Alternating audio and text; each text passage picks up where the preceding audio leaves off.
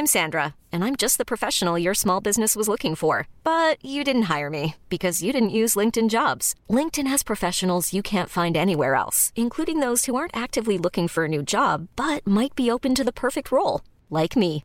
In a given month, over 70% of LinkedIn users don't visit other leading job sites. So if you're not looking on LinkedIn, you'll miss out on great candidates like Sandra. Start hiring professionals like a professional. Post your free job on linkedin.com/achieve today. T'as vu Tu me, tu me lances pas, je suis bourré, Non. mec. Je vais dire n'importe quoi. Bonjour.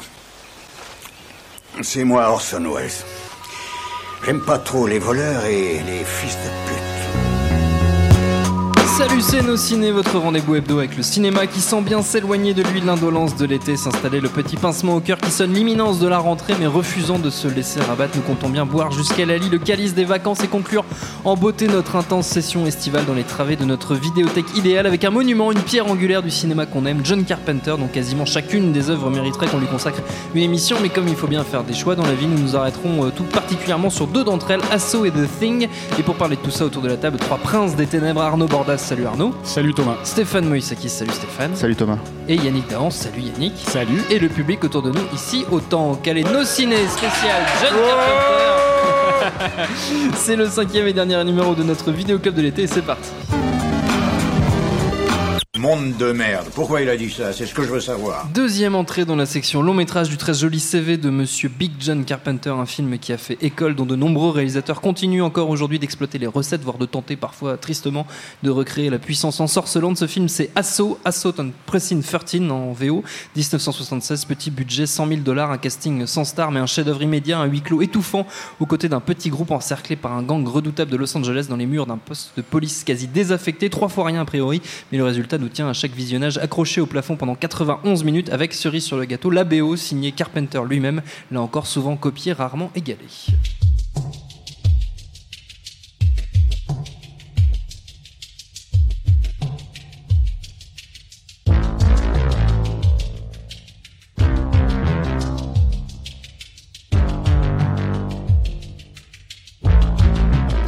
Précise pour les chanceux qui l'ignoreraient, Casso a fait l'objet d'un remake en 2005 par Jean-François Richet avec Ethan Hawke et Laurence Fishburne et que c'est un peu tout pourri. Mais ce qui nous intéresse, c'est l'original. Quel regard porte-t-on sur Asso, le vrai, aujourd'hui, Arnaud?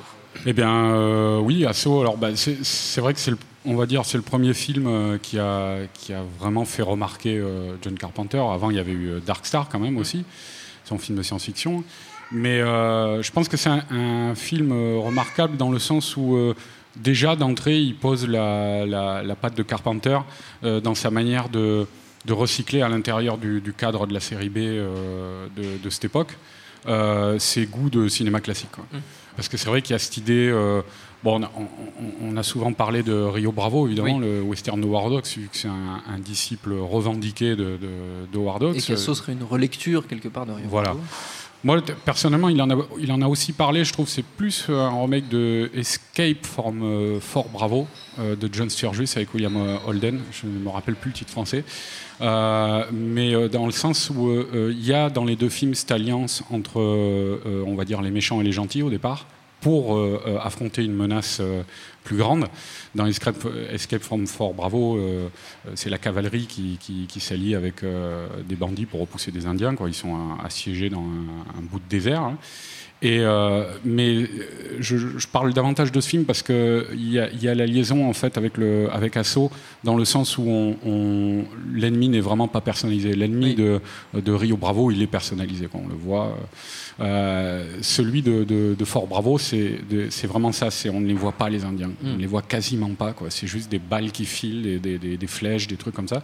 Euh, et et- et c'est ça qui fait vraiment le, le, le- le sel d'assaut, c'est qu'on a euh, euh, un renversement des codes, on va dire, euh, euh, face à une menace indéterminée qui, et, et- et on comprend le, le goût de Carpenter vu sa filmo par la suite, pour ce petit aspect presque fantastique qui, qui lorgne vers le fantastique, quoi, de, de- d'avoir cet ennemi indéterminé. Il y a des séquences d'angoisse dans Assaut, euh, de pures séquences d'angoisse où évidemment la, la musique joue son rôle, mais euh, où on voit les opposants se positionner de manière presque fantomatique. Euh, euh, D'ailleurs, juste une petite parenthèse, tu as, parlé du remake de Richer, mais il y a un remake non avoué qui est largement plus brillant euh, et français, c'est euh, le Need Gap de Florence Oui. Thierry, quand même, parce que c'est c'est pareil, ça, ça reprend la. Ça reprend complètement les Ah, codes, euh, voilà. les codes d'assaut. Stéphane.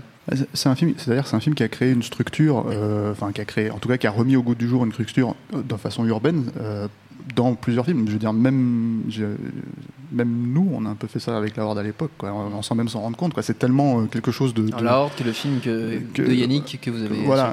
C'est une structure qui est tellement en fait forte, simple mais forte, que voilà, en fait, il y a beaucoup de films, de séries B, de, de choses qui ont, qui ont repris ce- ça, même encore une fois sans s'en rendre compte. Le truc qui est, qui est très fort avec euh, avec Asso, c'est justement ce que disait Arnaud, c'est que c'est un film qui euh, qui représente Carpenter de, de, de manière globale. C'est-à-dire, c'est effectivement, c'est la première fois qu'on qu'on avait le cinéma de John Carpenter. Ouais. C'est ça, quoi, le cinémascope, la musique.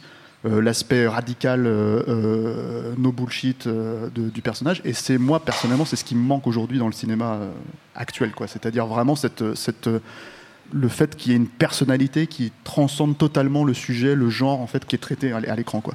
Et Asso, c'est ça, quoi. C'est tu pars de, de, de Howard Hawks, t'atterris sur John Carpenter. C'est vraiment, c'est vraiment euh, comment reprendre euh, ses propres films. The Thing, ça va être la même chose. C'est-à-dire que malgré le fait que, que ce soit un remake, malgré le fait que ce soit, c'est une- un film de John Carpenter, Mm. quoi qu'il arrive, en fait. Et, et c'est ce qui fait la force de son cinéma de manière générale. C'est pour ça que j'ai un peu de mal en général à faire la distinction euh, qualitative entre tous les autres films, parce Oui. qu'il est tellement, cette personnalité, elle imprime tellement en fait ce- son cinéma.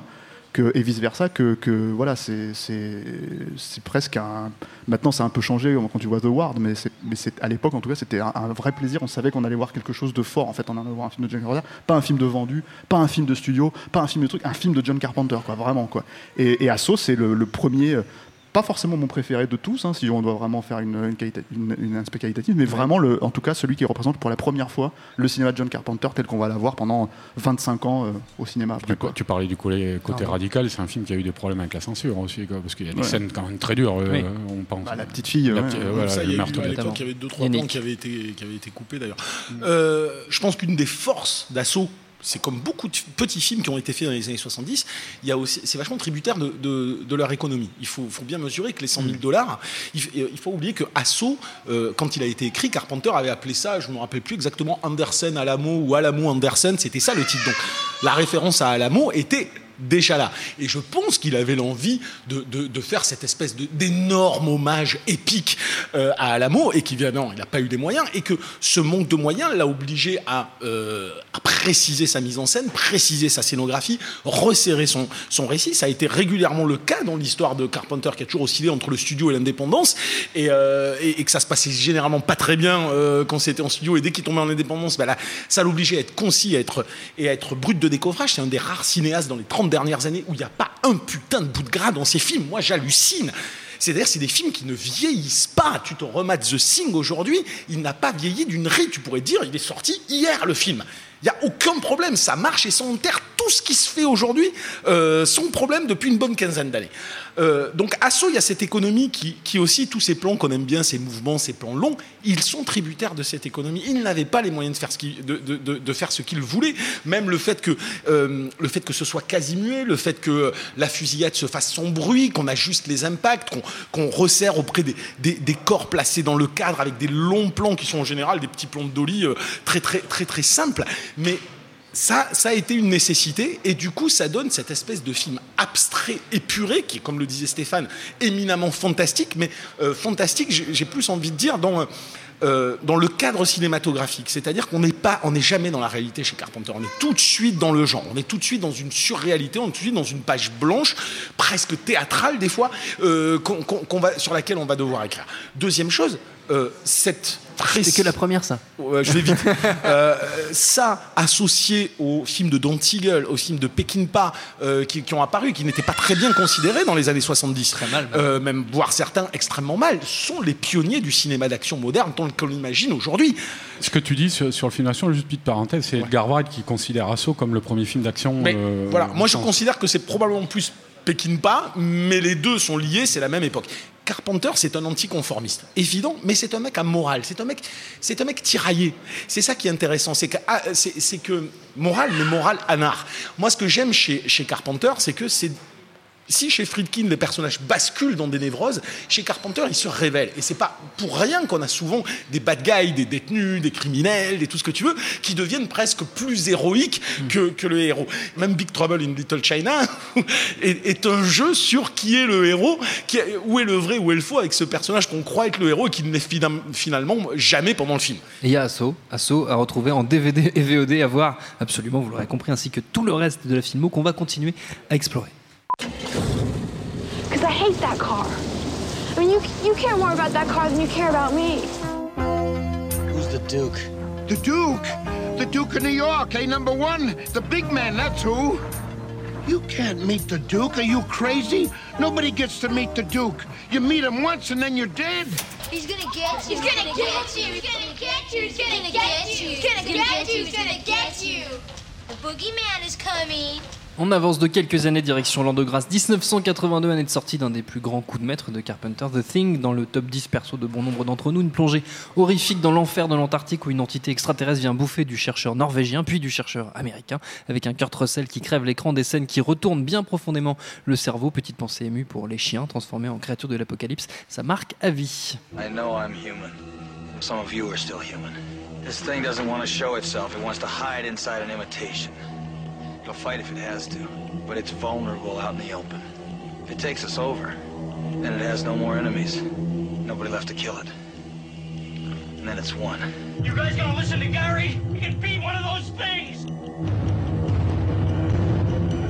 Et une nouvelle fois, la musique est absolument monumentale. The Thing, on en pense quoi aujourd'hui, Stéphane?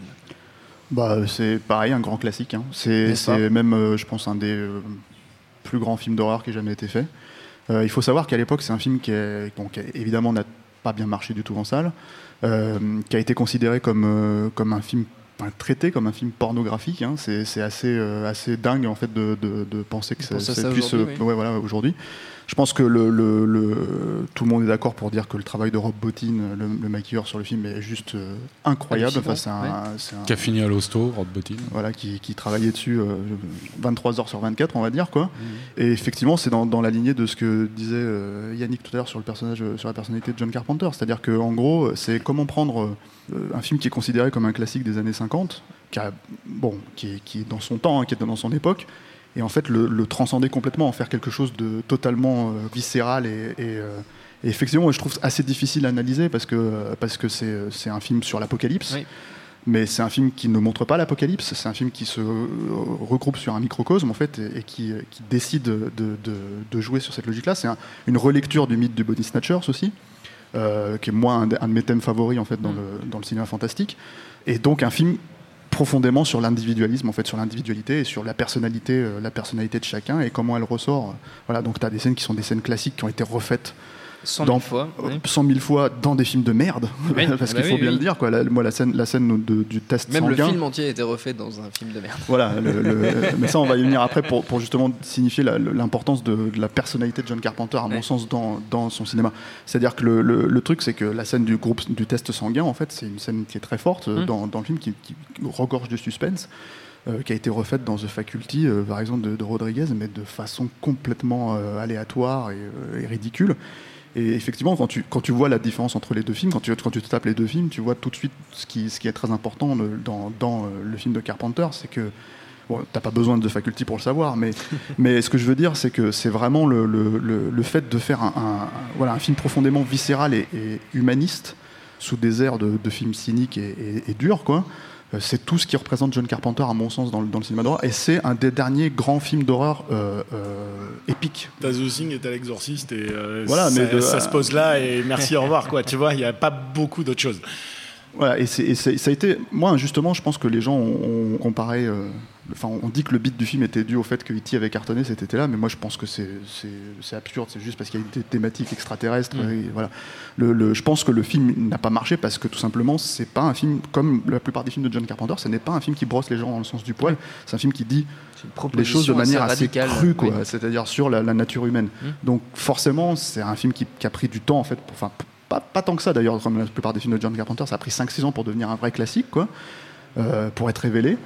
Euh, mais c'est un film qui, je pense, a, a vraiment été marquant aussi dans la carrière de John Carpenter à venir, dans le sens où euh, je pense que ça, ça l'a fait vriller. Le film. Si ce film-là avait été extrêmement bien considéré à l'époque où il est sorti, sa carrière aurait vraiment changé. Ça, ça serait devenu James Cameron, ça serait Mm. devenu euh, des mecs comme ça en fait. Ça serait devenu Spielberg, Spielberg, vraiment. Il s'est jamais remis du désamour. Et je ce- pense de de, ce ce film-là, de, de- du beat de Big Trouble in Little China, ce genre de truc, ou ces films de studio où il aurait vraiment pu devenir le maître de ce type de film, quoi, à la Spielberg, encore une fois, à la James Cameron. Et je C'était pense un gros que- film, hein. Ouais, mais c'était un très gros film et ça s'est bidé. C'est son plus gros budget. Voilà, et, et- et je pense que c'est ce qui a défini le reste de sa carrière, euh, le, le- le beat du film. Moi, je sais, quand on l'avait interviewé à l'époque, je lui avais dit, mais c'est cool qu'il y ait des gens qui considèrent le film euh, aujourd'hui euh, comme un classique. Il dit, ouais, mais c'est trop tard. Ouais.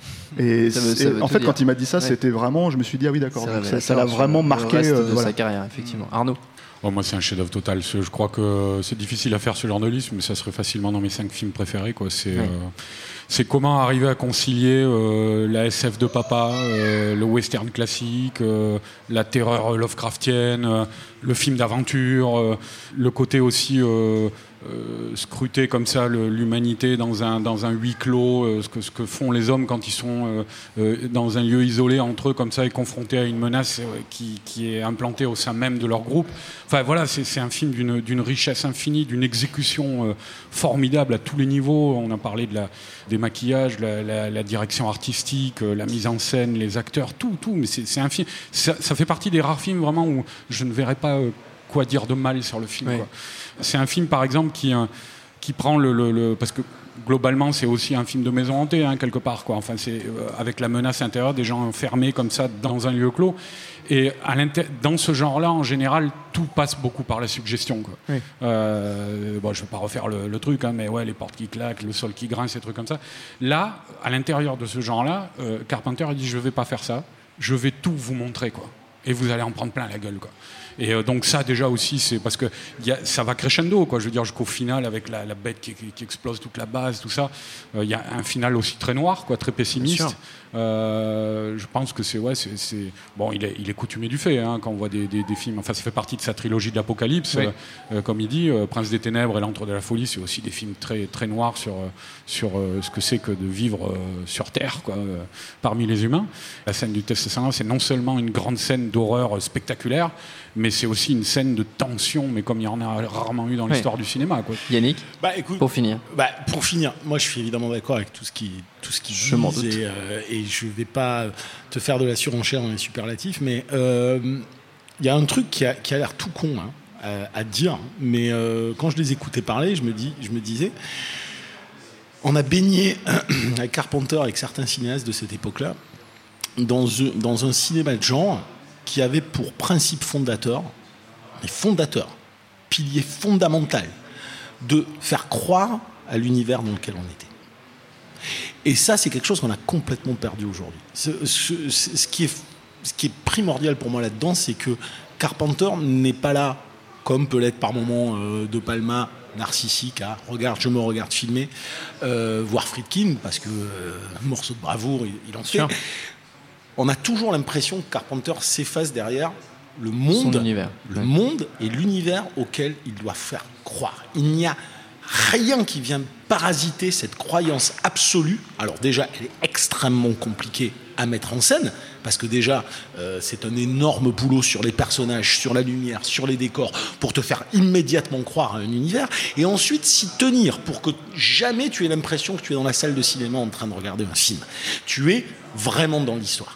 C'est peut-être ça, je pense, qui nous unit chez ces cinéastes artisans qui savent à ce point-là manier l'outil cinématographique, surtout qui n'ont jamais oublié que le but, c'était te faire pénétrer dans un monde, te faire y croire et, euh, et être totalement immersif. The Thing, pour moi, c'est la perfection à ce niveau-là. C'est un film parfait pour ça. C'est je ne questionne à aucun moment l'univers dans lequel je suis, j'y crois immédiatement. Et juste pour faire une petite parenthèse là-dessus, ce que tu disais, tu parlais de, du remake de The Thing, en fait, qui n'est Oui. pas vraiment un remake, qui est une Non. espèce de, de Préquel, préquel, euh, préquel, voilà. euh, Ouais, qui, qui- après, qui nous raconte ce qui est arrivé aux Norvégiens avant que les Américains. Voilà, et ce que- moi ce que je trouve assez. Et puis qui s'appelle The Thing aussi. Quoi. Oui, bah, Donc en fait c'est assez, c'est c'est assez aussi bizarre. comme, que tout le euh, voilà. projet, hein. Le, le truc c'est que c'est l'héritage en fait que laisse Carpenter derrière lui qui moi me fait un peu, un peu, un peu peine quoi. Et ce qui le rend d'autant plus unique, c'est qu'on s'en fout des remakes de merde, de The Fog, Hmm. d'Assaut, de tous ces trucs là. Moi, ce qui m'emmerde, c'est de voir, par exemple, euh, quand, quand il fait Invasion Los Angeles, qui met Obey en gros, quoi, et que les mecs récupèrent ça et que les gosses portent ça aujourd'hui sur leur t-shirt et savent pas ce que ça veut dire, Mm. quoi. Ils savent pas qu'il y a un sens derrière ce, ce truc. Ils savent pas. d'être- Ils, ils récupèrent juste l'imagerie. Et c'est, en fait, j'ai l'impression. surtout qu'ils ont récupéré une, une c'est devenu une marque. C'est hein. devenu une marque, alors qu'en fait, c'était vraiment anti- chez- ils ont- ils euh, totalement le petit inversé le sens du film. quoi. Voilà, et, et c'est ça qui est complètement dingue, c'est ce qu'il laisse en fait. Euh, c'est ce qu'il laisse en fait derrière lui qui, n'est- qui, qui, qui, pour moi le rend vraiment unique et, euh, et, euh, et Ah, individualiste et, et unique dans l'histoire du cinéma. Point barre quoi. Tout le cinoche qu'on fait est devenu. Oh, tout ce que le cinoche aujourd'hui est l'antithèse de ce que défend réellement John Carpenter. Tout, absolument tout. Même Mad Max. Sauf Mad Max. Ah, sûr. ça tu le sais. Je le savais bien.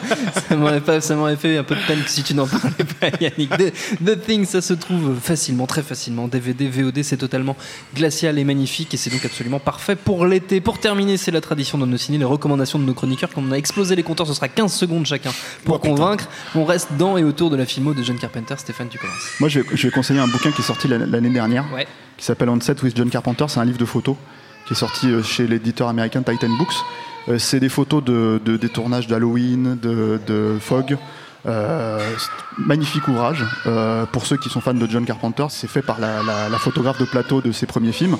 Elle s'appelle, euh, attends, je retrouve son nom pour pas l'écorcher, Kim Gottlieb Walker. Voilà. Et c'est un très beau bouquin de cinéma. C'est un peu chéro, hein, c'est 40-50 dollars, quoi. Mais, mais ça les vaut, quoi. Voilà. Yannick. Ouais, alors moi, deux choses super rapides. Euh, moi, ça, non, non, mais pour vraiment comprendre l'état d'esprit du bonhomme, Ouais. à la fois ses doutes, ses ambiguïtés, son anticonformisme, le commentaire audio de John Carpenter et euh, sur euh, Big Trouble in Little China Ouais. est absolument indispensable à se mater. Il est avec Kurt Russell, il se raconte des conneries, se fout la gueule des exécutifs de studio. C'est un monument. C'est la première fois que je regarde un, co- un commentaire audio où je me pisse de rire pendant une heure et demie. C'est vraiment mortel. Et, Et ce le- qui est génial, c'est qu'ils ont, ils- en fait, à un moment donné, ils s'arrêtent de parler du film, ils parlent d'eux. Comment, comment va ton fils? Bah ça Ouais, va, ouais, et puis ils ça, parlent non, mais pendant un quart d'heure comme Et ça. tu vois vraiment qui ils sont, c'est assez génial. Et le deuxième truc, c'est que euh, on a trop déchiré Los Angeles 2013. Ça m'énerve. Ce n'est peut-être pas. C'est peut-être perfectible visuellement, ça je veux bien. Escape mais- from LA, donc. euh, Escape from LA, mais ça, ça condense toute la badass attitude de mec qui ne demande qu'à être aimé, mais qui en même temps veut envoyer chier le système. Arnaud. Bah moi, comme on a parlé d'Assaut et de The Thing, euh, qui était plus ou moins inspiré de film Howard Hawks, euh, je vais prendre le film préféré de son cinéaste préféré, euh, Seuls les anges ont des ailes, 1939, avec Cary Grant. Euh, c'est un chef-d'œuvre total. Euh, Grand c'est- chef-d'œuvre du cinéma. Voilà l'histoire d'un d'un euh, petit port d'Amérique du Sud, d'aviateur qui euh, postal qui euh, traverse la cordillère des Andes pour livrer le courrier. Et donc il y a une femme qui déboule dans ce milieu masculin, qui va tomber amoureuse de Cary Grant. Tout ça. Alors bon, il faut, je peux pas raconter tout le film parce Non. que c'est bourré de, de Et puis on n'a pas le temps. hein. de rebondissements. Non, mais c'est bourré de rebondissements super beaux et où on comprend ce que ce qu'aime Carpenter là-dedans parce qu'on retrouve en germe euh, ces personnages jusqu'à ce final avec ce jeu de, je dis pas ce que c'est, mais ce jeu de pile ou face euh, où on nous montre voilà ce que c'est qu'un homme quoi. Et on, retrouve justement voilà tous ces héros, euh, on retrouve en germe Snake Plissken, euh, Macready, tous ces personnages-là qui ont habité la filmo de John Carpenter. Merci à tous les trois, notre temps est écoulé. Merci à Seb Salis, à la technique, à Pierre Chaffanjon pour les petits extraits, au tank et au public pour l'accueil. Prochain Nos Ciné, on reprend notre rythme annuel, ce sera la rentrée, on sera heureux quand même. D'ici là, vous nous retrouvez un peu partout sur le net, SoundCloud, Mixcloud, YouTube, Facebook, Twitter. On s'appelle Nos Ciné à chaque fois. N'hésitez pas à écouter nos précédentes émissions sur William Friedkin, sur Christopher Lee, sur De Palma. Laissez-nous des petits messages, ça nous fait toujours plaisir. En attendant, on vous dit à la semaine prochaine. Mademoiselle, madame, Tina Turner, qui chante, eh, eh, qui chante, qui chante quoi, qui chante quoi, vous allez l'entendre tout de suite. Salut, c'est Nico Pratt. Retrouvez No Fun chaque jeudi en podcast. No Fun, votre nouveau rendez-vous musical hebdomadaire qui analyse, décrypte et parfois trash la pop musique. Qui chante, qui chante, qui chante quoi When you make decisions for your company, you look for the no brainers. And if you have a lot of mailing to do, stamps.com is the ultimate no brainer. It streamlines your processes to make your business more efficient, which makes you less busy. Mail checks, invoices, legal documents, and everything you need to keep your business running with stamps.com. Seamlessly connect with every major marketplace and shopping cart. Schedule package pickups and see your cheapest and fastest shipping options from different carriers with rates up to 89% off USPS and UPS rates. And with the stamps.com mobile app, you can take care of mailing and shipping wherever you are. Make the same no-brainer decision as over 1 million other businesses with stamps.com. Sign up with code program for a 4-week trial plus free postage and a free digital scale. No long-term commitments or contracts. That's stamps.com. Code program.